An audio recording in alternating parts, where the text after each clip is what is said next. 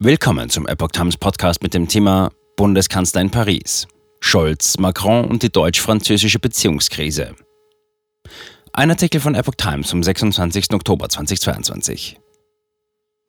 Das neue deutsch-französische Tandem mit Scholz und Macron im Sattel läuft noch nicht so richtig. Die Differenzen traten zuletzt offen zutage. Ein gemeinsames Mittagessen soll für Entspannung sorgen. Knapp ein Jahr ist es her, dass Olaf Scholz sich im Pariser Élysée-Palast beim französischen Präsidenten Emmanuel Macron als der neue Bundeskanzler vorstellte. Damals lief es alles in allem noch ganz gut im deutsch-französischen Verhältnis. Scholz versicherte, dass er mit Macron für ein starkes Europa an einem Strang ziehen wolle. Und Macron wünschte sich ein ähnlich gutes Zusammenspiel mit Scholz wie mit dessen Vorgängerin Angela Merkel. Wir haben den Willen manifestiert, zusammenzuarbeiten, fasste der französische Präsident das Ergebnis des ersten Treffens mit dem Neuen aus Berlin zusammen. Von diesem Willen ist heute nicht mehr viel zu spüren. Anfang vergangene Woche wurde ein Treffen beider Regierungen in Fontainebleau bei Paris kurzfristig auf einen unbestimmten Zeitpunkt verschoben. Ein sehr ungewöhnlicher Schritt bei so engen Partnern. Zu groß waren die Differenzen auf wichtigen Feldern wie Energie und Verteidigung. Die deutsche Seite machte zudem Terminprobleme geltend, was die Sache nicht verbesserte. Medien berichteten, das Treffen sei bei mehreren deutschen Kabinettsmitgliedern mit der Urlaubsplanung für die Herbstferien kollidiert. Macron warnt vor deutscher Isolation in Europa. Dann sorgte Macron beim EU-Gipfel in Brüssel auch noch mit seiner Warnung vor einer deutschen Isolation in Europa für Furore. Gemeint war der deutsche Widerstand gegen einen europäischen Gaspreisdeckel in Kombination mit dem Doppelwumms des Kanzlers zur Abfederung der hohen Energiekosten.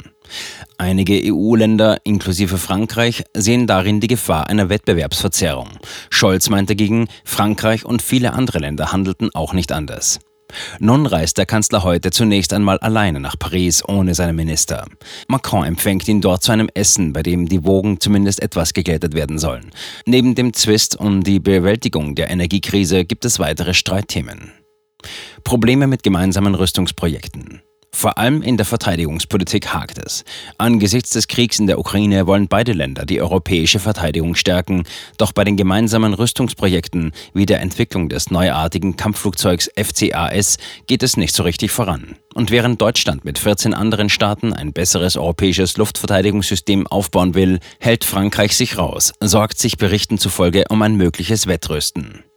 Grund für die französische Zurückhaltung könnte aber auch sein, dass das Abwehrsystem aus Israel oder den USA kommen könnte und das französisch-italienische System Mamba außen vor bleibt.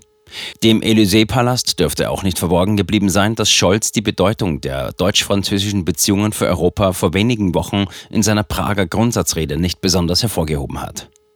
In seiner jüngsten europapolitischen Rede auf dem Kongress der europäischen Sozialdemokraten in Berlin erwähnte er Frankreich gar nicht mehr. Aber auch Macron nimmt es mit der deutsch-französischen Abstimmung nicht immer so genau. Nach dem Abgang Merkels kann er sich nun als der Erfahrene neben dem Neuling Scholz an der Spitze Europas profilieren.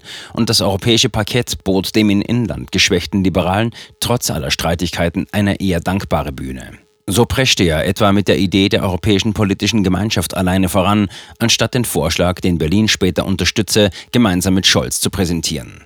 Merz sieht Verantwortung bei Scholz. CDU-Chef Friedrich Merz sieht die Schuld für die deutsch-französische Beziehungskrise dennoch klar bei der Bundesregierung. Der Bundeskanzler muss diese Reise dazu nutzen, den deutsch-französischen Motor wieder zum Laufen zu bringen, forderte der Oppositionsführer in der Augsburger Allgemeinen. Scholz sieht das naturgemäß anders.